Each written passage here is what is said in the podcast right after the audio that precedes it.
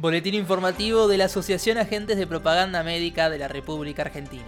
Agenda el número telefónico para recibir los informes 11 58 92 6223. Aclaración necesaria. Un portal informativo financiado por la industria farmacéutica da cuenta de la homologación de un convenio colectivo firmado por tres sindicatos, APM Rosario, Córdoba y uno de los dos sindicatos de Mendoza. Este portal erróneamente plantea que dicho convenio está firmado por una federación llamada FACIAMP. Tal federación no existe, la única existente es la que integra la Asociación Agentes de Propaganda Médica, que es la FAPROME y que jamás avaló un acuerdo semejante. Ese convenio fue firmado en diciembre del 2020, previo a la paritaria firmada por APM de la RA FAPROME.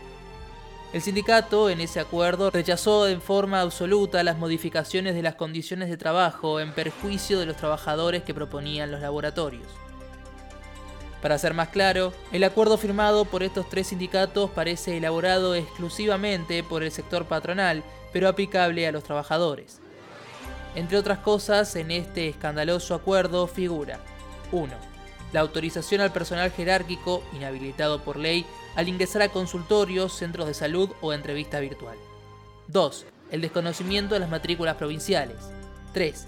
La habilitación del pago de aguinaldo en cuotas. 4. La habilitación a las empresas a fraccionar las vacaciones a su criterio. 5. La renuncia al derecho de cobrar un salario cada 7 años de antigüedad al momento de jubilarse. 6.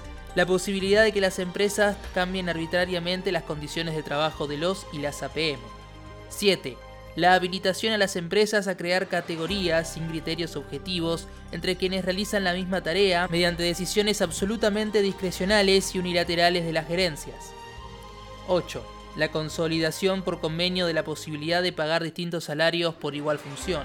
9. La imposibilidad del trabajador de entender el viático como parte del salario. 10 cercenamiento del derecho a peticionar, ya que los delegados, representantes directos de los visitadores médicos en las empresas, solo tendrán permiso gremial si son convocados por la patronal. 11. Duración de dos años de la grilla salarial allí acordada. El portal, que oficia como vocero de los laboratorios, se vanagloria de haberle impuesto a los dirigentes de esos sindicatos estas condiciones a la baja, APM de la RA estuvo tres años sin firmar paritarias, rechazando precisamente estas condiciones de trabajo flexibilizadoras.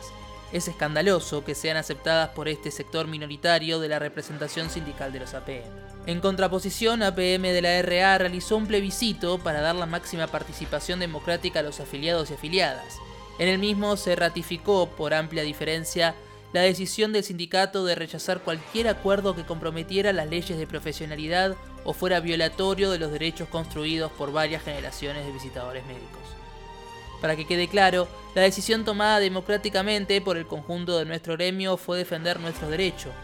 Por consiguiente, bajo ningún punto de vista, se le puede imponer a ningún visitador ni visitadora médica representada por APM y FAPROME estas condiciones.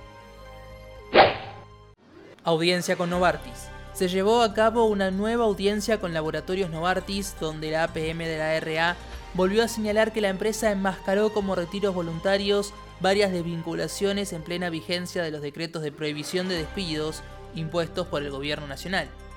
Asimismo, insistimos que las leyes de profesionalidad obligan a que la promoción, venta, asesoramiento e información de los médicos respecto de los productos medicinales de los laboratorios sea efectuado por un visitador médico con matrícula habilitante. El sindicato, insistiendo sobre lo esencial de la presencialidad en estas tareas, reclamó a la empresa que todos aquellos compañeros y compañeras contratados para realizar promoción médica deben estar bajo el convenio de APM independientemente de la modalidad que se emplee para brindar la información científica. La empresa solicitó una nueva audiencia para responder a estas solicitudes que el Ministerio de Trabajo fijó para finales del mes de junio y hasta entonces seguirán las reuniones bilaterales. Prohibición de despidos. El Poder Ejecutivo extendió hasta el 30 de junio el decreto de prohibición de despidos sin causa, Reclamamos el control por parte del Estado sobre las empresas que realizan supuestos retiros voluntarios o despidos con causa para violar el decreto presidencial. Creemos necesario que la suspensión de los despidos debe extenderse por lo menos hasta fin de año en virtud de cómo se está desarrollando la pandemia por el COVID-19. Información epidemiológica. En Argentina en la última semana se registra un promedio de casos de 30.882 por día y 491 muertes. En el mundo, el 5,3% de la población recibió ambas dosis de la vacuna contra el COVID.